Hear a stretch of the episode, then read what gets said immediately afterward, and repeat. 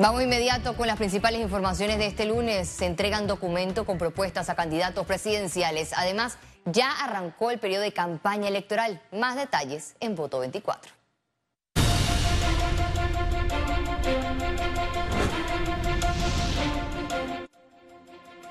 El futuro político de Ricardo Martinelli sigue bajo la lupa. Especialistas aclaran escenario en la siguiente nota.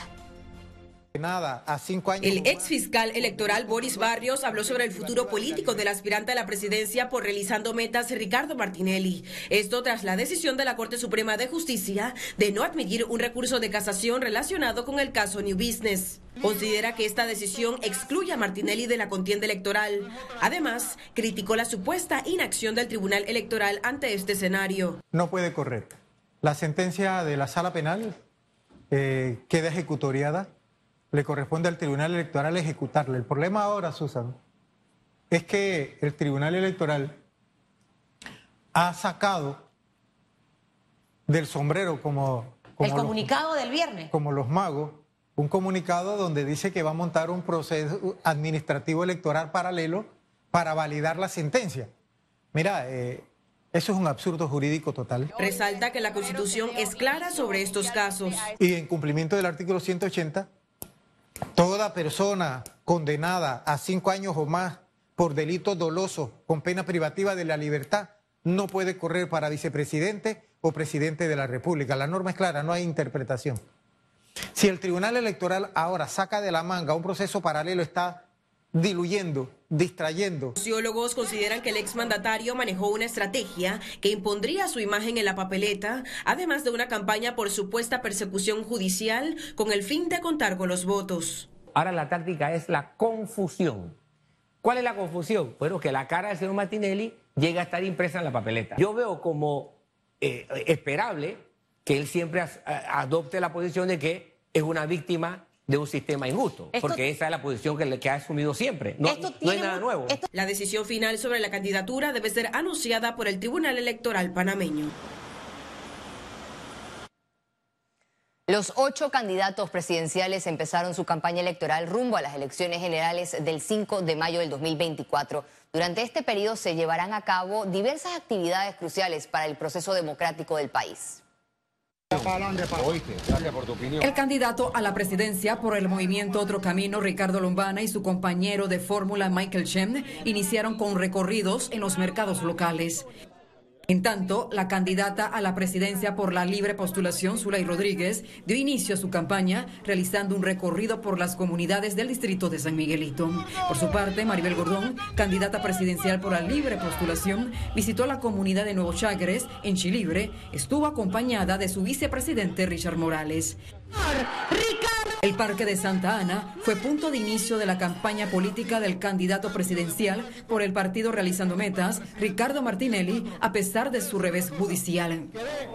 El candidato presidencial del PRD, José Gabriel Carrizo, arrancó su política ante miles de simpatizantes congregados en la sede del partido.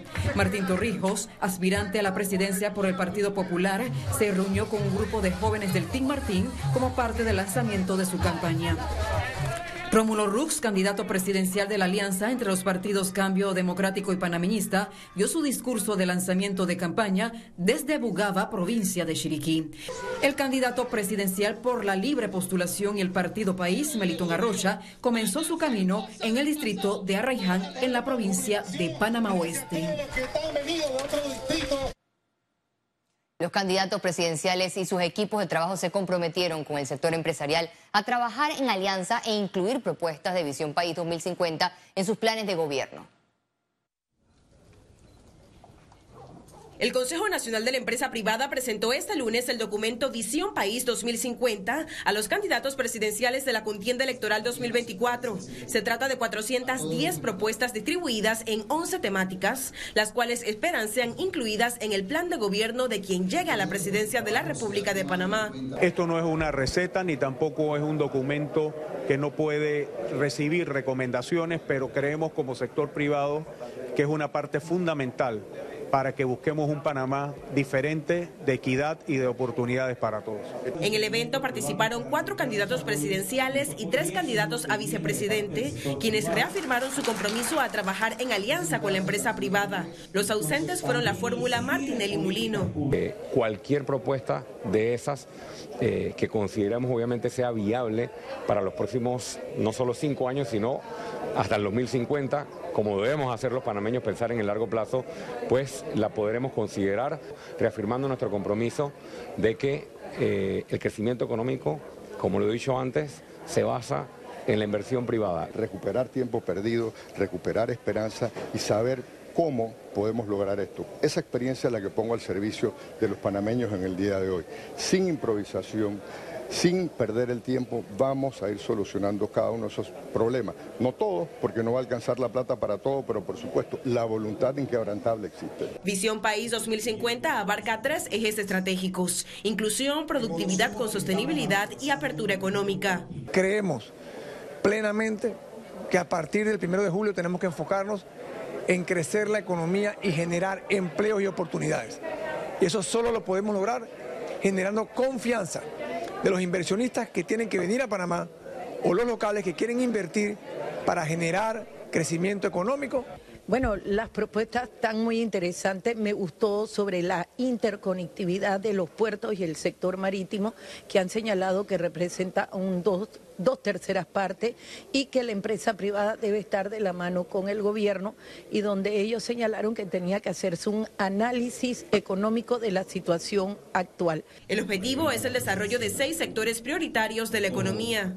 Porque es la parte de incorporar nuevas, nuevas ideas, ideas que realmente sean una propuesta, porque la visión 2050 nos está viendo toda la problemática eh, y cuáles, pero no nos está dando exactamente las alternativas a implementarse. En algunos puntos sí. No podemos seguir favoreciendo los, la inversión especulativa, la inversión rentista. Nosotros queremos que el capital privado pueda dirigirse a, a fomentar la industria, la agroindustria, la biotecnología, sectores avanzados. Este acto se da en el marco del inicio de la campaña electoral de cara a las elecciones generales de 2024. Ciara Morris, Econews. El Pacto de Estado por la Justicia recibió este lunes al expresidente Ricardo Martinelli Berrocal. La Comisión de Estado por la Justicia continúa convocando a los candidatos presidenciales para que expliquen su visión sobre los cambios que se deben realizar en la Administración de Justicia. Martinelli aprovechó su turno para manifestar su preocupación con la gestión de justicia y las penas en el país.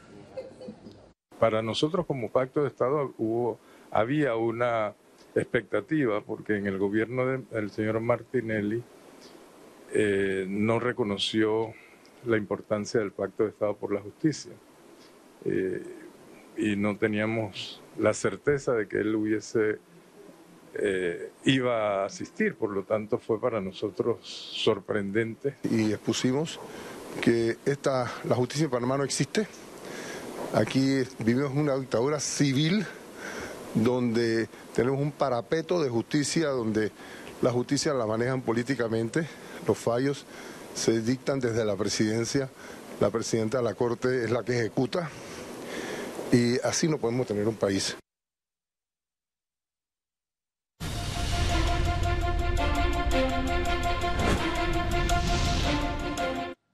Y en otra información, la Comisión de Credenciales de la Asamblea Nacional ratificó a Javier Caraballo como Procurador General de la Nación. La decisión de los diputados de la comisión fue por unanimidad el Consejo de Gabinete aprobó que Caraballo permanezca en el puesto hasta el 31 de diciembre del 2024. Esto luego que Caraballo ocupó el cargo como encargado desde el 2021 tras la renuncia de Eduardo Ulloa Miranda. Yo desde el día uno eh, de nuestra designación eh, dije que no iba a, desperdiciar tiempo eh, meditando, pensando, solicitando la ratificación, que iba a enfocar todo mi tiempo y esfuerzo en el trabajo. Yo creo que estos 32 meses dan cuenta de ello. Nosotros hemos trabajado estos 32 meses como si fuésemos el fiscal, el procurador general en propiedad y así lo vamos a seguir haciendo. Economía. La Cámara de Comercio de Panamá realizará sus ferias comerciales Expo Comer, Expo Logística Panamá, Expo Turismo Internacional y Expo Franquicia del 5 al 7 de marzo. A un mes de estas ferias en simultáneo, el gremio empresarial señaló que los preparativos avanzan satisfactoriamente y esperan recibir más de 15 mil visitantes locales e internacionales, quienes serán parte del movimiento económico que se dará en las mismas en el Panama Convention Center explorar y abrir nuevas vías de negocio entre emprendimientos y empresarios, tanto como compradores como visitantes de las diferentes ferias. Este año consideramos que va a ser la versión más grande que hemos tenido a la fecha. En este momento ya tenemos confirmación de más de 800 empresas provenientes de más de 25 países